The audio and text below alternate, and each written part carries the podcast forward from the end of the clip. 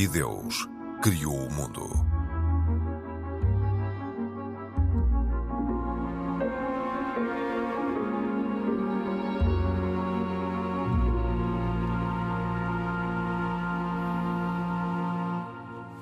Olá, bem-vindos. O Papa Francisco defende uma maior atenção sobre as mulheres, uma maior valorização. Na missa de Ano Novo, Francisco denunciou a violência contra as mulheres, numa altura em que este é um tema em grande debate em Itália, depois do homicídio de uma jovem de 22 anos. Papa que tem dado algum espaço às mulheres na Cúria Romana. Se para uns é o espaço suficiente, para outros é apenas o início de um longo caminho que tem de ser percorrido. Este é um dos temas deste E Deus Criou o Mundo. Eu sou a Cristina Esteves e estou com os nossos comentadores residentes, Mohamed Ibrahim, da comunidade islâmica, Pedro Gil, católico, e Isaac Assors, judeu. Este é um programa da autoria de Carlos Quevedo, produção de Cristina Condinho e trabalho técnico de João Carrasco. Olá a todos, boa noite, bem-vindos. Pedro Gil, vou começar por si. No primeiro dia do ano, o Papa Francisco resolveu falar eh, das mulheres, denunciando a violência contra elas e um, disse que a Igreja deve dar-lhes mais espaço e disse que quem violenta uma mulher profana Deus. Uh, durante o seu pontificado, uh, Francisco deu realmente aqui alguns passos, mas, na sua opinião, deu os passos suficientes para aumentar verdadeiramente as responsabilidades das mulheres na Igreja? Talvez o melhor seja começar por uh, olhar para alguns factos. Então vamos a eles. Quando ele entra como Papa em 2013, uh, trabalhavam no Vaticano 846 mulheres e agora são 1165, o que dá uma diferença de cerca de 300 pessoas. E a trabalhar em quê? Depois já vamos ver aqui o tipo de funções. Isso é importante. Sim, já, já, já lá iremos. Mas agora, só também para dizer que, então, neste momento, a percentagem de mulheres a trabalhar no Vaticano, sendo que o Vaticano não é só o governo da Igreja, mas é não. também todos aqueles espaços e museus e, enfim, é enorme. tudo isso. Pronto. É pequenino, mas é enorme. É, eram, eram 19% no início, agora são 23%, portanto, há aqui um aumento. Na Curia Romana, estamos a falar já de, de instâncias de governo na Igreja. Esse número também aumentou de 19% para 26%, eh, sendo que eh, neste governo da Igreja, na Cúria Romana, assim chamada, 43% eh, das mulheres que estão a trabalhar têm um tipo de formação, habilitação de nível 6 e 7, o que significa para este efeito, enfim, que têm profissões que exigem um grau académico. Portanto, são pessoas com preparação e, portanto, não são tarefas apenas de execução ou, ou menores. Eh, em, em, em, funções de chefia, sendo que em cada departamento, portanto, é como se o governo do, do, da Igreja tivesse vários ministérios, é que se chama dicastério, tipicamente tem um responsável máximo, mas tem uma equipa de governo. Portanto, e essas pessoas têm a responsabilidade de participação no governo. Eh, então, nós encontramos nesse, em todos os departamentos, no somatório todos eles, cinco mulheres que ocupam cargos ou de subsecretária, uma, e o cargo de secretário no dicastério, outra. O Papa Francisco já disse que tem a intenção de, no futuro, nomear pela primeira vez uma mulher que fica à frente de um dos departamentos do Vaticano.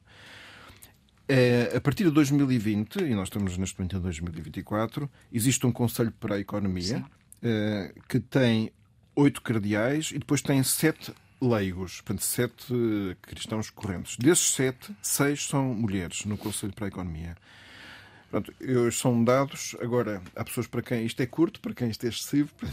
Qual é a mais-valia das mulheres no Vaticano? Então, o, eu vou agora reportar... E quais são as funções em concreto delas para esse aumento também? É, pronto, para já, eu, eu, aqui indiquei que algumas destas funções são funções de decisão ou de participação Sim. em instâncias de decisão. Portanto, não são meramente eh, órgãos consultivos. Eh, eu não sei Portanto, tem responsabilidade. Tem responsabilidade. E, como digo, hum. o Papa Francisco entende que no futuro próximo, não sei bem quando, haverá uma chefia de um departamento que será confiada a uma Sim, mulher. portanto, vão ter mais responsabilidade no Sim. futuro. Assim se espera. Certo. Então, agora, o que é que. Eh, Qual é a mais-valia? Pois, exatamente. Pronto, primeiro, vamos assumir que a ponto de partida é que estamos sempre a falar de pessoas que têm preparação profissional adequada para as funções. Portanto, eh, a nomeação de, de, mulheres não é só pela razão de serem mulheres, mas, à partida, também por estarem preparadas para a função, pelo menos assim se julgar, não é? Agora, é, Será que o Papa tem a, ideia de que com a, mulher há aqui um, uma mais-valia para a organização? E a resposta é que sim. Eu, neste momento, não, não, estou aqui possuidor de citações exatas, de forma a garantir que aquilo que eu vou dizer corresponde exatamente às palavras que ele usa, mas não tenho dúvidas sobre as ideias. Que é. O, o Papa entende que, que a mulher traz consigo algumas capacidades que o homem também tem, mas que as tem de uma forma mais instintiva, mais uh, rápida de se manifestar. Em concreto, a ideia de ajudar a, a gerar consensos. Uhum. Uh, captar mais rapidamente as necessidades das pessoas. Portanto, uh, não olhar apenas para a organização, os seus objetivos e a adequação dos meios para os objetivos, mas ter um bocado a percepção de como é que as pessoas envolvidas em todos esses processos estão a vivê-lo de uma forma digna. Uhum. Pronto. E outra característica que ele dizia também é a capacidade de gerar harmonia. e pronto, são ideias, como, como nós sabemos, isto é, é um discurso que, que é, por um lado, difícil de fazer, por não ser tão fácil determinar como é que se dá a diferença entre homem e mulher, por outro lado, também estamos numa época onde a própria afirmação da diferença entre homem e mulher é questionada por muitas pessoas, pensando que este é uma, um discurso que viola a igualdade uh, das pessoas. Mas o Papa, de qualquer forma, não tem hesitado neste tipo de discurso, que, aliás, corresponde um bocado à visão que na, na, na religião se tem da existência de homens e mulheres, que é uma riqueza que é de origem, isto é, na, na, na criação do mundo desde a origem, Sim. existe esta expressão variada de homem e mulher que, embora com igual dignidade, expressam de modo uh, relativamente diferente, e eu sublinho relativamente diferente, alguns valores próprios.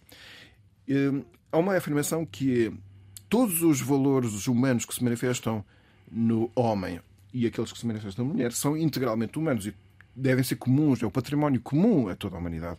Porém, a forma de os expressar às vezes ganha um tom diferente ou uma rapidez diferente de um lado ou do outro. É, uma das ideias também que está presente na visão cristã é portanto, aceitar isto como um dom, é mais ou menos como aceitar a natureza, é uma espécie de ecologia.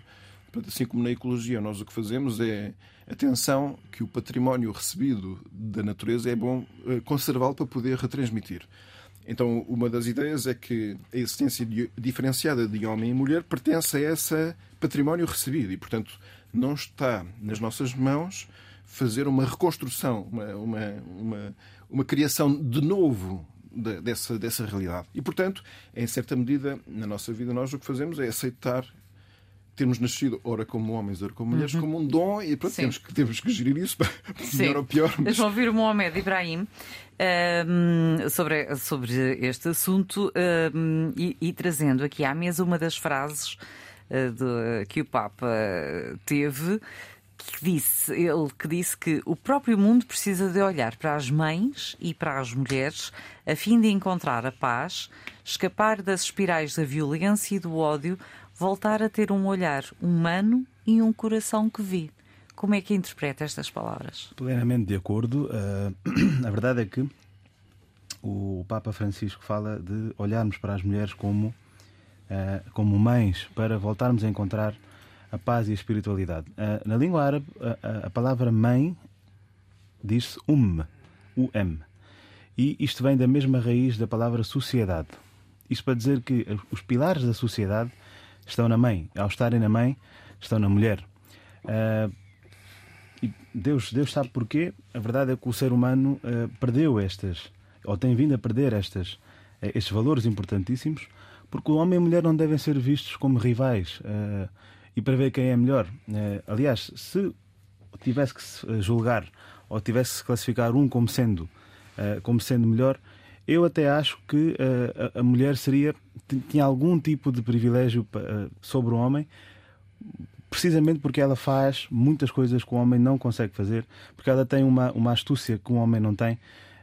Um, se formos a fazer a comparação, mas não faz sentido fazermos uma comparação, porque ambos são complementares um para o outro, não só como, como relação familiar, mas também para aquilo que eles conseguem contribuir para a sociedade.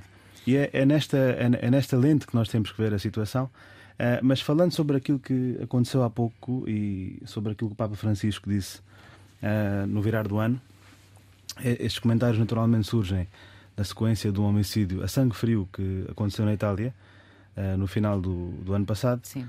E a primeira coisa que me surge na mente é que, apesar de todo o movimento feminista e de uh, igualdade de direitos que existe e que é defendido e bem com unhas e dentes da sociedade e pela sociedade que por nós é considerada uma sociedade de igualdade de direito uh, e, de, e, de, e de género, o que, é que, o que é que está errado aqui? Porque é que matar uma mulher é mais aceitável do que matar um homem? Porque é que existe esta objetificação das mulheres? Uh, isto é algo que é transversal no mundo inteiro. Portanto, não é só nas sociedades orientais, mas também nas sociedades ocidentais. E, começando pelo nosso próprio país, uh, porque é que existe tanta disparidade de género ainda uh, em Portugal, uh, e sendo uma das mais elevadas da União Europeia? Uh, Porquê é que em Portugal, em 2020. Ou seja, foram... dá-se mais atenção às mulheres que são assassinadas pelos cônjuges, ou pelos ex-cônjuges, ou pelos ex-companheiros, claro, do que se forem os homens? É porque os números são superiores. São bem superiores. Bem superiores. As mulheres assassinadas são muito, é, é, são muito são mais. mais. São muito mais são do que os homens. É, Daí é a maior atenção. Aliás, até, Não, pela, atenção a, até pela sua fragilidade anatómica. Nós claro, sabemos, claro. Uh, claro que sim. Isso é um fator crucial, a fragilidade anatómica, mas, mas há, há qualquer coisa na, na, na mentalidade que, que, que, prevalece no mundo que considera a mulher inferior. Isto é ocidental e isto é oriental ao mesmo tempo. E a comunidade islâmica considera a mulher inferior? Não, jamais. Se a mulher fosse considerada inferior, quer dizer, nós não tínhamos mães, não tínhamos irmãs, e havia um movimento em massa de, de excomunhão de mulheres da religião islâmica. Claro é, que não é isso que acontece. Como é que, como é que a comunidade islâmica, como é que a sociedade. Hum, a, a, a questão que lhe coloco agora é: a sociedade islâmica, a comunidade islâmica, ouviria com mais atenção e seguiria melhor uma mulher ou um homem? Ambos são importantes, porque há, há domínios em que só a mulher é que vai conseguir suceder existem domínios onde só o homem vai conseguir suceder. É preciso o trabalho igual de ambos. Um, e aqui eu não faço uma comparação, mas digo que ambos têm que fazer o seu papel. No Islão, a mulher prevalece eh, e, e, predomina no ambiente uh, de educação familiar. Porque a, a, a, mulher, a mãe, é considerada a primeira escola das crianças. Aliás, até o século passado, a maioria das nossas comunidades, inclusive a comunidade muçulmana em Portugal, aprendia a maioria das coisas em casa e quando uhum. chegava à escola já sabia metade do que tinha que aprender só através daquilo que se ensinava uh, à mãe. E aliás, o Islão tem sido, desde o seu primeiro dia, um, uh, uma, das, uma das primeiras sociedades que deu uh, direitos que as mulheres não tinham nessa altura. O direito, por exemplo, à, à liberdade de crença, à, à, à, liberdade de escolher, o facto dela acreditar ou não na sua, na sua fé, o direito de livremente uh, aprender, e a educação é algo que é obrigatório para um homem ou uma mulher muçulmana, porque se nós estamos à espera que as mulheres ensinem, elas têm que aprender primeiro. Não podem ser professoras sem, sem primeiro aprender. O direito da independência financeira, uh, o direito de ela ter de trabalhar e de livremente contribuir para a sociedade. Nós julgamos o homem pela, primeiro Deus, aos olhos de Deus, ambos são iguais, medem-se apenas pelo seu nível de fé. Uma mulher uh, ou um homem, aos olhos de Deus, medem-se pelo seu nível de fé, não pelo facto de serem mulheres ou serem homens. Uh, hum. E nas sociedades muçulmanas, ao contributo que cada um pode dar à sociedade. Se ambos fizerem o seu papel, nós estaremos por uma sociedade justa e equitativa. Uh, naturalmente que não podemos estar a, a ver o que, é, o que é que acontece. aliás, não deixa de ser importante, mas há muitas comunidades muçulmanas hoje em dia que ainda estão a recuperar das feridas abertas que têm do seu passado do seu passado recente. E naturalmente que existem comunidades pelo mundo fora onde as mulheres são discriminadas onde Sim. as mulheres são uh, impedidas de, de, de, irem à escola e de trabalharem. E as mulheres são entre aspas uh, usadas pelos seus são objetos? São muitas vezes sim. Uh, mas eu não digo objeto não digo objeto mas digo que elas são usadas para manter o poder patriarcal. Portanto, elas são usadas, são subjugadas para manter o poder patriarcal. Mas isto é independente da religião, porque a religião não tem este tipo de uh, aproximação à, à, àquilo que é homem e àquilo que é mulher. Aquilo Mas que é há importante sociedades, perceber... como nós sabemos, há países em que as mulheres hum, tinham hum, uma grande liberdade, quer ao nível da indumentária, quer ao, ao nível profissional, quer tudo, e deixaram de ter. Portanto, houve um, um retorno, um recuo exatamente. muito elevado em nome da religião. Eu não sei se será em nome da religião. A verdade é, que a religião alegada- foi, sem dúvida, usada. à religião. Sim, alegado sem dúvida. Sem dúvida que sim. Não podemos negar isso, sem dúvida que sim. Mas de reforçar que Bagdade, nos anos 70, era uma autêntica Paris do Oriente. As mulheres andavam, tal como andam no Ocidente, eh, as mulheres iam à Teherão? escola. Diga? Também, Teherão também? Teherão? Teherão não. Eu falo de Bagdade sim. e falo de Cabul, Afeganistão. Teherão também, até a, a revolução que aconteceu, naturalmente, e que veio, veio eh, instaurar um sistema de controlo. E isto é um sistema de controlo, é preciso falar que isto é um sistema de controlo, porque usar a religião para controlar é algo forte, é algo que dá poder às pessoas, é infeliz, é infeliz. Eu, eu tenho assim uma ser. pergunta a fazer: é, eh, se estou bem informado, em algumas destas cidades cujo regime mudou muito drasticamente, eh, existe uma instância chamada Polícia de Costumes. Sim. Pronto, e a pergunta é: essa polícia de costumes é uma polícia desejada religiosamente ou é uma mera criação política? Jamais. A polícia de costumes é algo que não existe na religião islâmica, porque eh, os, os costumes, há uma coisa que é a relação que nós temos com Deus e a relação que nós temos com os outros homens e mulheres. A polícia que um Estado dito islâmico eh, tem, a polícia e o controlo civil que um Estado tem, é a mesma polícia que nós temos aqui, que é uma polícia que eh, garante que as pessoas seguem a, seguem a lei e que há um respeito entre, entre, entre homens e mulheres. A verdade é que, por exemplo, eu vou dar um exemplo do véu. O véu é algo, Sim, aqui houve mortes. sim, o véu é algo que tem morto imensas um- pessoas, infelizmente. No Irão. A, primeira rapariga por causa de um véu mal Sei, colocado. sei, sei, precisamente. Mas o véu é algo que é uma obrigação religiosa para a mulher, mas não é uma obrigação imposta. Portanto, não se pode eh, controlar eh, quem é que usa e quem é que não usa. É algo que a mulher escolhe fazer. Muitas mulheres É escolhem, muitas não escolhem. Ali é obrigada. Lá está, mas isto é uma decisão do Estado iraniano. E neste momento só há dois países islâmicos, o Irão e o Afeganistão, onde o véu é imposto politicamente e onde não usar o véu é considerado um crime, literalmente um crime, e elas podem ser penalizadas, infelizmente, por causa disso. Mas não é algo que a religião pede. Uma polícia de costumes não existe. Porque os costumes morais são indicados às pessoas e elas seguem conforme o seu nível de fé. E é algo que é entre a pessoa e entre Deus. Não pode haver uma penalização, uma criminalização deste tipo de situações. A criminalização existe quando alguém faz algo que afeta outro. E usar o véu ou não usar o véu não está a afetar ninguém. Eh, a, a polícia, a polícia deve atuar quando há um roubo, quando há um homicídio, quando há eh, uma, uma violação ou outro tipo de crimes. Mas a polícia de costumes não, não faz sentido existir, porque a, apesar Mas existe, mas existe. Apesar e voltando ao Papa é Francisco, portanto, quem violenta uma mulher profana Deus. Eh, foram as palavras do, do Papa Francisco, exatamente quando falou da- das mulheres. E Isaac, hum, ainda voltando a esta, a esta temática, eh, Francisco valorizou o papel de Maria como modelo para toda a humanidade, dizendo: os nossos tempos, vazios de paz, precisam de uma mãe que congrega a família humana. Fixemos Maria para nos tornarmos construtores de unidade, fazendo com a sua criati- criatividade de mãe, que cuida dos filhos, reúne-os e conforta-os, escuta as suas penas e enxuga as suas lágrimas. Muito bem, muito bonito. Eh, e, e já agora fazer um bocadinho de, de história rápida sobre o papel da mulher eh, no judaísmo. Eh, há mais de 3 mil anos, quando a maior parte dos povos colocava a mulher em caixas para trocar por uma mercadoria, no povo de Israel, o ventre da mãe definia se o filho era judeu ou não. Ou seja, até hoje a origem judaica vem da mãe, ou seja, a importância da mãe. E aliás, o judaísmo sempre foi marcado pelo, pelo matriarcado. Se olharmos na época bíblica, havia mulheres profetisas e juízas. Elas estavam presentes no Monte Sinai quando Deus eh, firmou o seu pacto com o povo de Israel.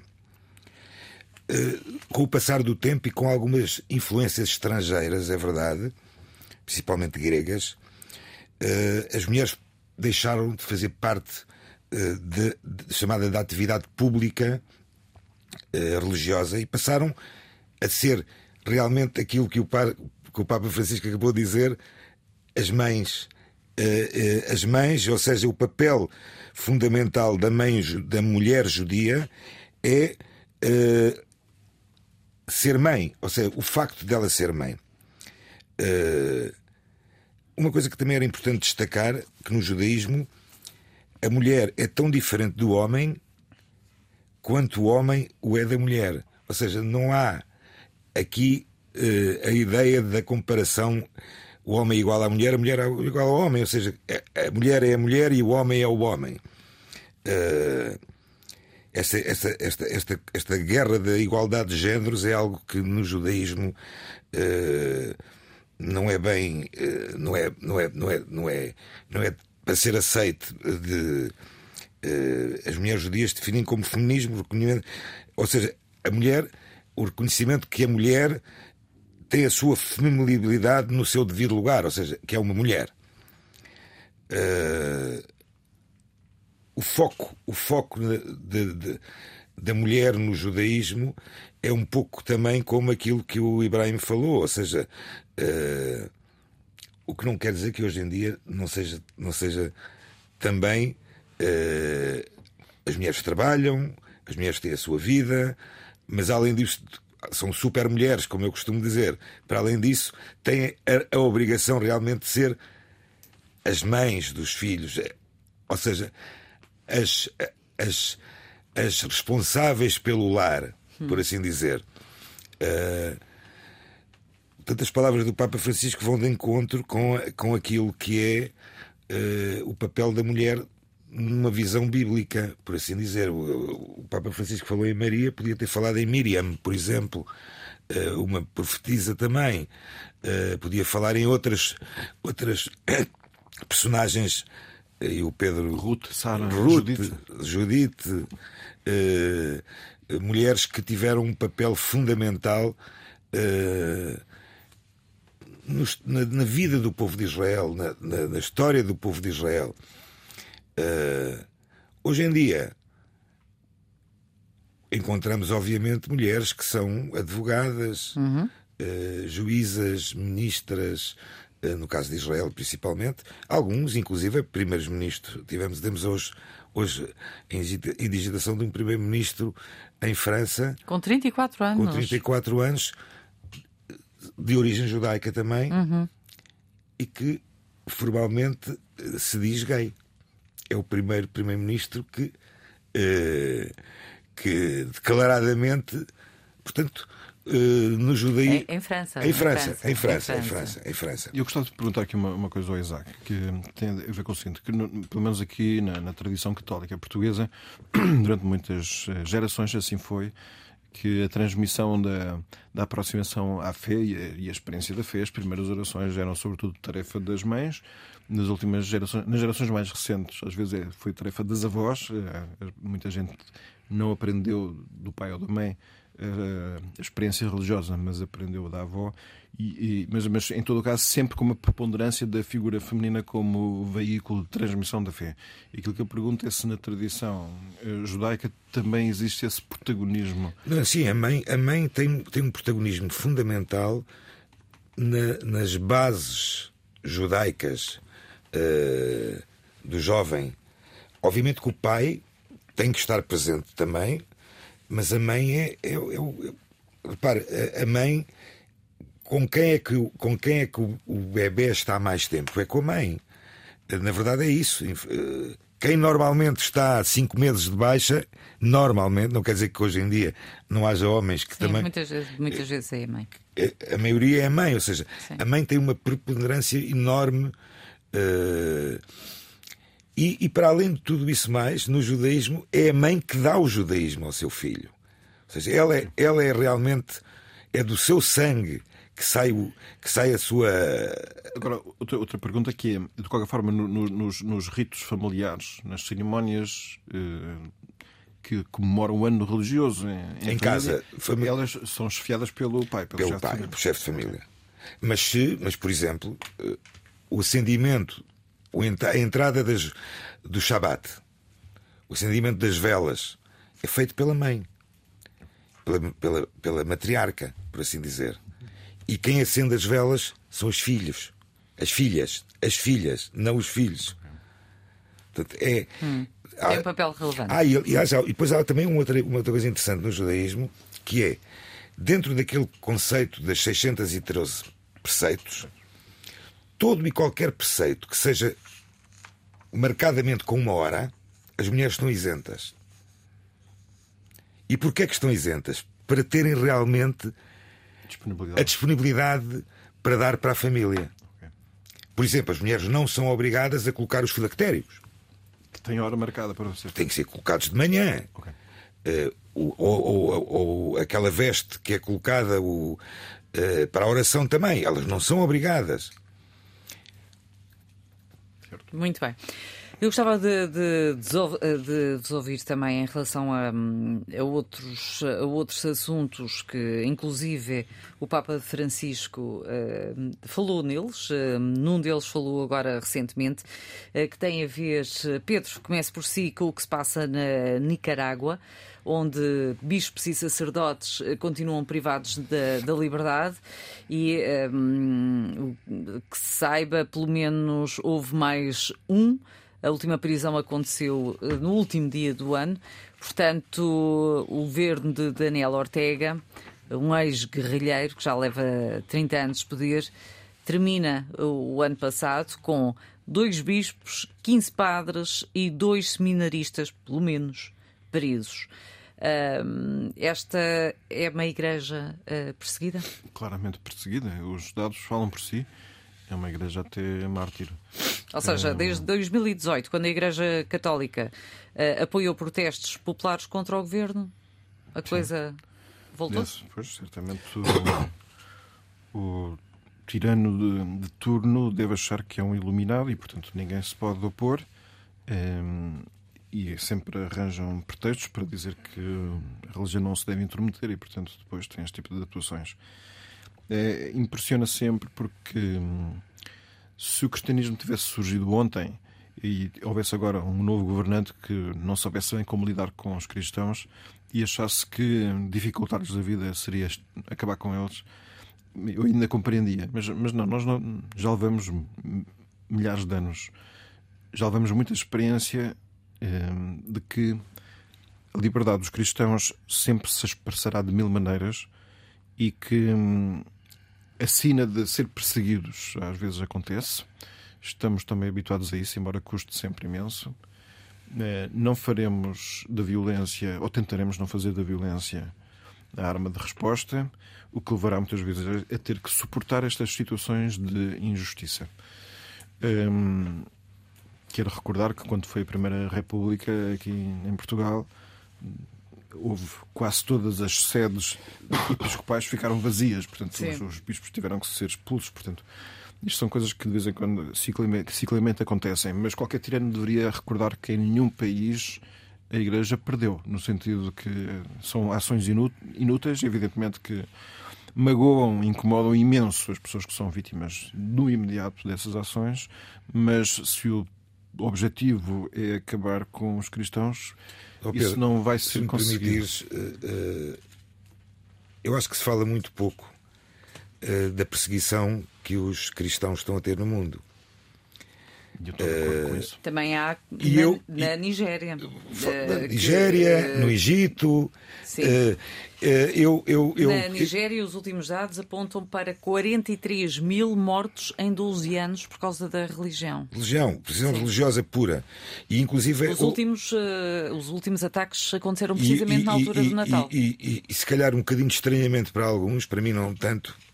Mas passam quase houve, ao lado da comunidade houve, internacional. Houve uma é? voz, houve, oh, Cristina, houve uma voz uh, internacional, uh, que era uh, falecido, tragicamente falecido, porque era um, realmente um homem extraordinário, o ex-grão rabino da Commonwealth, Sir Jonathan Sachs. Ele foi das, das vozes mais duras para lamentar e criticar o silêncio que acontece no mundo sobre, este, sobre esta perseguição aos cristãos. E depois temos que olhar um bocadinho onde é que elas são, onde é que elas são tomadas também. E as razões? E as razões quando são tomadas. No caso da Nigéria, uh, Ibrahim, temos aqui uh, estes, este último crime uh, aconteceu um, exatamente na altura do Natal. simbolismo ou não, coincidência ou não, não, não nos parece que seja coincidência, não é? 160 pessoas, no mínimo, morreram, cerca de 300 ficaram feridas é aquela, aquela região do centro do país é uma das mais atingidas, mais afetadas pelas tensões étnicas e religiosas. Um, agora, os últimos dados apontam para 18.500 desaparecidos nos últimos anos, 17.500 igrejas atacadas, 2.000 escolas cristãs destruídas e 10 milhões de pessoas uh, que tiveram que sair do norte do país uh, eh, 6 milhões forçados a fugir, 4 milhões deslocados internos. Estes dados são da ONG nigeriana Intersociety. Uhum. Como é são é que isto... dados gigantescos, isto é uma coisa... É, é, é assustador. assustador. Uh, que passa quase ao lado da, da, da comunidade internacional. Estamos a falar estamos a, a ver que, estamos eh, estamos a falar de, de verdadeira perseguição uh, religiosa, uh, que é uh, principalmente de acordo com o relatório da liberdade religiosa no mundo do ano passado, que diz que, que são, é sobretudo uma luta pelos recursos que está em causa, com elementos étnicos, políticos, religiosos. Uma luta que opõe sobretudo pastores nómadas, fulani, maioritariamente muçulmanos, e agricultores tradicionais, principalmente cristãos? Realmente é, é aquilo que eu acho. É primeiro de tudo, paz às almas de toda a gente que é injustamente morta neste mundo inteiro, uh, porque de uma ponta à outra do nosso mundo, infelizmente, há muita perseguição. Uh, ainda hoje, e isso é que é chocante, que é como é que no século XXI, eh, com todo o avanço que existe na, e progressão que existe, ainda temos estas perseguições, ainda temos estas situações, mas realmente é difícil compreender, porque, primeiro de tudo, uma coisa é nós falarmos aqui à mesa, em Lisboa, na nossa total e plena segurança e liberdade, e outra coisa é estarmos no terreno em África e perceber as dinâmicas complicadas que existem nesses, nesses, na maioria desses países, principalmente subsaarianos, e a Nigéria é um dos casos mais eh, gritantes eh, que, que existem e que infelizmente lá estão. Mas eu, eu li numa, num, num, num, relatório do Council on Foreign Relations e o título do, do relatório é que o conflito na Nigéria é muito mais complicado do que cristãos versus muçulmanos. Não há, não há nenhum motivo direto que uh, explique a perseguição de, de, dos muçulmanos a cristãos. O que existe é que nós temos aqui, a Cristina falou muito bem há pouco, eh, naquilo que resumiu sobre aquilo que está a acontecer, Existe aqui um conflito étnico, um conflito de cobiça pelas, pelos recursos naturais. Existe aqui também uma vontade de uh, retirar o, o, o Estado do, do, poder. O grupo Boko Haram foi formado com esse, com esse objetivo de uh, destronar, entre aspas, o, o governo uh, que está instalado na Nigéria. E, mais uma vez, o que acontece, e é infeliz, é que uh, o ser humano comum paga por isso. Seja ele cristão, seja ele muçulmano, seja ele judeu, paga por isso. Infelizmente, na Nigéria, os cristãos estão do lado que está a sofrer e está a sofrer bastante. Às mãos de, eh, destas guerrilhas, eh, às mãos destes muitos terroristas também, que estão a dizimar aldeias, homens e mulheres e crianças. Mas é para compreendermos este conflito é preciso entrarmos muito a fundo naquilo que acontece em África. E a África tem sido um palco de imensa perseguição e imensas guerras. O mesmo tem acontecido no norte de Moçambique. Uhum. Disse o Isaac há pouco que isto não é muito falado no mundo, mas infelizmente é uma realidade. Uh, e há uma tendência da nossa imprensa focar-se apenas num lado do mundo por algum tempo uh, e, e consoante aquilo que está ou não está, entre aspas, uh, em, em, tendência para se falar, fala-se, mas existe, existe muita perseguição ainda hoje pelo mundo fora. Mas é preciso perceber que não é uma perseguição de, de judeus contra muçulmanos ou muçulmanos contra cristãos Nunca foi, eh, nunca tem sido. Pelo menos eh, atualmente não é assim que tem sido. Porque muito, muito, muitas destas comunidades viviam lado a lado, em conjunto e em paz, eh, e sempre conviveram. E nunca houve grandes problemas como tem havido atualmente. Mas aquilo que está a acontecer, a Nigéria é um país profundamente dividido. Existe Sim. uma minoria chamada Fulani, uma minoria não, peço desculpa, existe um grupo étnico chamado Fulani uh, que está uh, do, de um lado do conflito e existe outra, outro grupo étnico que está do outro. Nós temos os pastores uh, que, estão, que são muçulmanos e temos os agricultores que são cristãos. a cobiça pelo território, toda aquela questão que é a questão dos diamantes de sangue, Sim. infelizmente existe. de uma ponta à outra do continente africano, de norte a sul e de este a oeste, e sem nós estarmos bem cientes daquilo que se passa e daquilo que são as dinâmicas étnicas, religiosas, uh, políticas do continente africano, é difícil fazermos aqui um, uh, um julgamento. Claro, o Islão é usado para. Claro que sim, é. Da mesma forma como o cristianismo também foi usado para perseguir judeus ao longo, do, ao longo da Idade Média. E, e, Sim, mas nesta altura são os últimos, é, são os dados de agora em relação àquele país. Estamos a falar de muita gente, muita gente morta, muita gente desaparecida, portanto 43 mil cristãos mortos em 12 anos, 18.500 uh, eh, desaparecidos. Gostava também de, de ouvir Mohamed uh, Ibrahim por, por causa de de uma, de uma afirmação e de, de, do, do CEO Sam Altman, eh, da fabricante, fabricante do ChatGPT, um, ehm, que disse que os membros das comunidades muçulmanas e árabes na indústria da tecnologia estão uh, sentem-se estão desconfortáveis quando falam das, uh, das suas experiências recentes, nomeadamente em tudo o que se refere ao que se passa em Gaza e dizem que um, têm medo de retaliações e até de serem prejudicados na, nas carreiras. O que é isto? O que é que significa isto na prática? Isto na prática, uh, a verdade é que este, este, este, conflito, desde que se iniciou, uh, exponenciou muito ataques de ambos os lados, ataques islamófobos, mas também ataques ditos antissemitas, não é?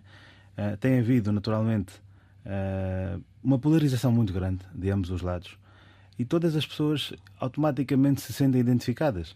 Um judeu que mora, por exemplo, em Londres e que à partida não tem nada a ver com o conflito, fica a ter a ver com o conflito porque ele é judeu. Uh, e o muçulmano também, que possa estar tranquilamente no seu escritório em Londres ou em Paris ou em qualquer outra cidade do mundo, ele passa a fazer parte do problema porque todos nós vivemos numa aldeia global e é, é impossível nós não é impossível nós não ligarmos àquilo que está a acontecer. Um, há uma máquina de pressão muito grande que hum. todos nós somos sujeitos, uh, como muçulmanos, como judeus. Uh, nós todos ficamos, começamos automaticamente a ficar ligados ao problema. Mas a verdade é que é, é preciso voltar atrás e é possível. É, Para é concluir, perceber. temos mesmo terminar. Claro, é preciso perceber que não é um judeu contra um muçulmano ou vice-versa. Isto é um problema político uh, entre dois grupos políticos também e tem que ser resolvido Uh, nessa mesma, nesse mesmo uh, prisma. Prisma, exatamente. Uh, Isaac, em, não lhe posso dar mais do que 40, 50 segundos. o Sam Altman é judeu e diz que o antissemitismo é um problema significativo crescente no mundo e que os colegas da comunidade judaica também têm passado por esse problema. Isso é, é, é um, um, facto evidente, uhum. é uma, uma, evidência total do que está a acontecer na Europa e no mundo. O aumento uh, de atos antissemitas cresceu em França. E islamofóbicos uh, também. Sim, também. Eu, eu, não, eu, não, eu não estou por isso em causa também. Eu estou a dizer é que existe um aumento uh, exponencial do antissemitismo uh, na Europa e no mundo, e, e, e, que é evidente a todos os níveis. Olhe, uh, até os painéis publicitários de uma empresa, se não me engano, Net algo, que, que, são os painéis que estão, por exemplo, em Cascais, foram alvo de um, um, ataque cibernáutico também, em que de repente apareceram todos os painéis a dizer que Israel é um Estado que está a praticar o genocídio. Portanto, estes ataques cibernéticos estão a acontecer, uh, uh, para não falar ataques físicos também, uh, a sinagogas, a escolas, é, um, é, um, é, um, é uma evidência, quer dizer, para não falar em ataques também a nível das, das redes sociais. Sim, que isso é muito, não é? Isso, que, isso... Então, esses números nem existem. Esses, esses não. Uh, 30 segundos a cada um para recomendações. Pedro Gil. Depois de 18 a 25 de janeiro decorre a Semana de Orações pela Unidade dos Cristãos. Uma iniciativa que surgiu há mais de um século por um não católico que precisamente tinha consciência de que Jesus Cristo queria que houvesse uma igreja, mas apenas uma e não esta proliferação que existe neste momento. E, portanto, todos os cristãos têm consciência disso e esta é a semana anualmente dedicada a esta tarefa. Eu faço uma recomendação para que quem se queira unir a esta semana de oração, sendo que cada um reza o que quiser durante essa semana. Mohamed. Há um filme que chama-se Fronteiras de Sonhos e Medos. É um filme que retrata a vida de duas raparigas palestinianas, que são ambas palestinianas, mas uma é muçulmana e outra é católica. Um, e uh, como é que elas uh, arriscam a sua vida para ir visitar o Papa, ambas, porque era o sonho da vida da, da rapariga. Isaac. Eu, a minha proposta uh, é para uma peça de teatro musical uh, que vai estrear em abril, portanto, vão, tem, tem algum, tempo. algum tempo, chamado O Rapto dos Inocentes. Uh, é, um, é uma peça teatral de Samuel Esteves, Rubén Chama e Emanuel de Andrade e que nos conta a perseguição e a expulsão dos judeus da Península Ibérica no final do século XV é a história da coragem e de sobrevivência da família de Jacob, que vê o seu filho mais novo ser raptado em Lisboa e levado para São Tomé e Príncipe por ordem da coroa portuguesa. Muito bem, meus senhores, muito obrigada. Voltamos a ver na próxima terça-feira. Quanto assim, obrigada pela companhia. Boa noite, fique bem.